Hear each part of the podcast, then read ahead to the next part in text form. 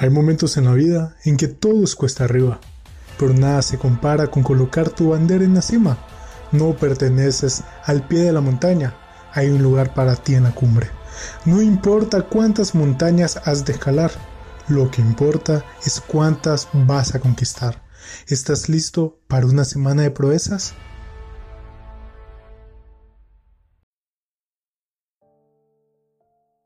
Hola, mi nombre es Mario Vallejo tengo 19 años, soy estudiante de literatura y formo parte activamente de la Iglesia SEA.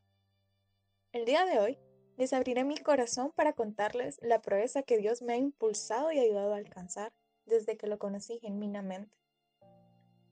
Desde pequeña he sido alguien con demasiadas inseguridades, pero estas inseguridades tuvieron un punto en el que detonaron más fuerte en mi vida.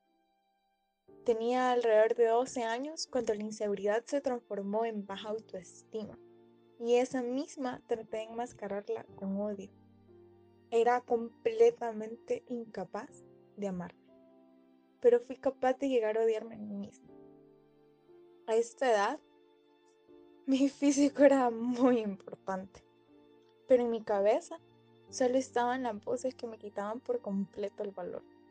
Esas voces eran mías esos insultos que decía frente al espejo hacia mí todo el tiempo estaban repletos de odio porque sencillamente no estaba a gusto con quién era. Porque las demás chavas de mi edad y las que también eran mayores me parecían que eran muchísimo más hermosas que yo. Y yo lo único que quería era parecerme a ellas. En mi afán por hacerlo, me llevé a un punto límite. Me abstuve de comer durante algún tiempo sin que nadie se diera cuenta. Pero quería seguir comiendo, así que la opción que me quedaba era provocarme el vómito yo misma, todo el tiempo, todos los días. Fue cerca de un año y medio en el que estuve sumergida en este tipo de hábitos, en este tipo de pensamientos en los que eh, me llevaron a un sentimiento colisionado, querer morir.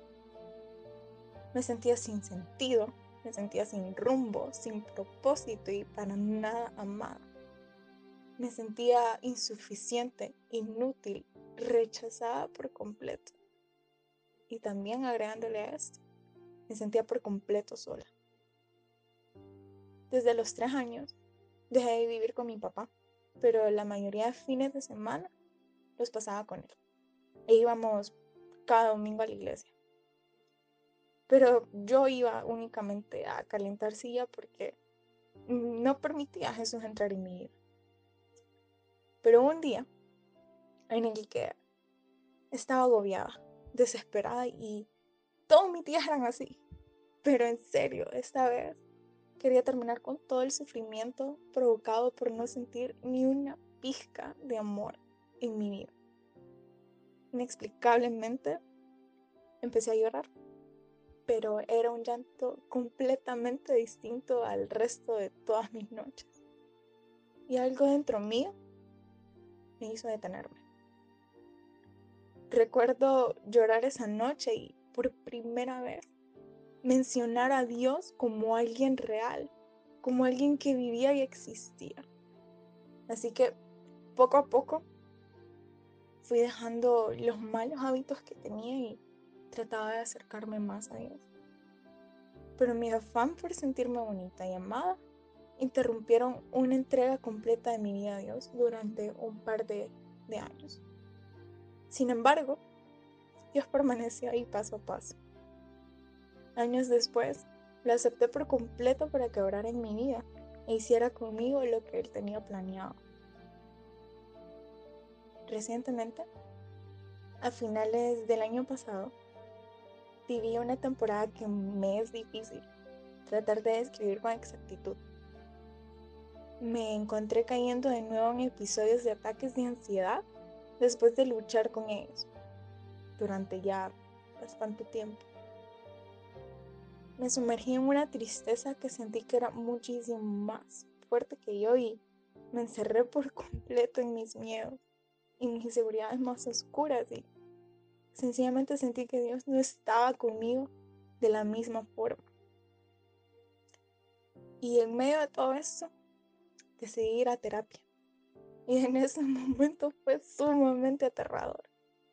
Pero sinceramente quería mejorar porque era como que Mari se hubiese apagado. Fue un proceso bastante duro para encontrarme a mí misma, vencer mis temores y conquistar lo que tanto me hacía falta, amor propio. Porque les diré que entendía que Dios me amaba, que mis padres lo hicieran y que yo pudiese amar a Dios, a mi familia y a mis amigos.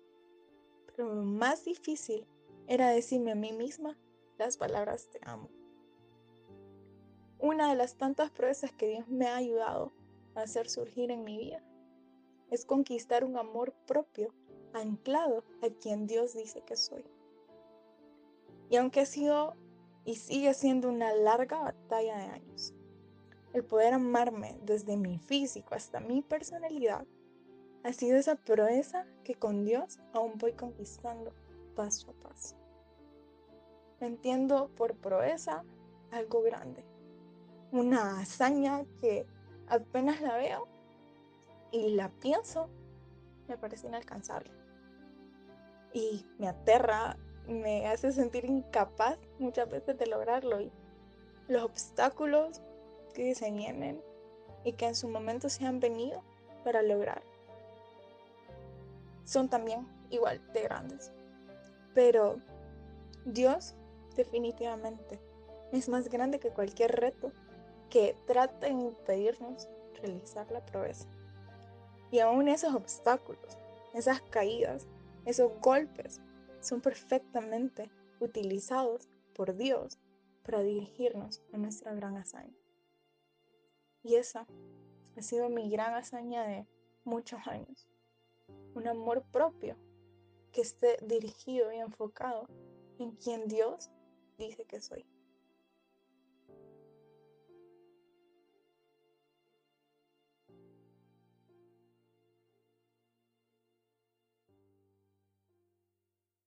El mundo está listo para verte cumplir proezas. Aférrate al proceso. Estar en la cumbre valdrá la pena.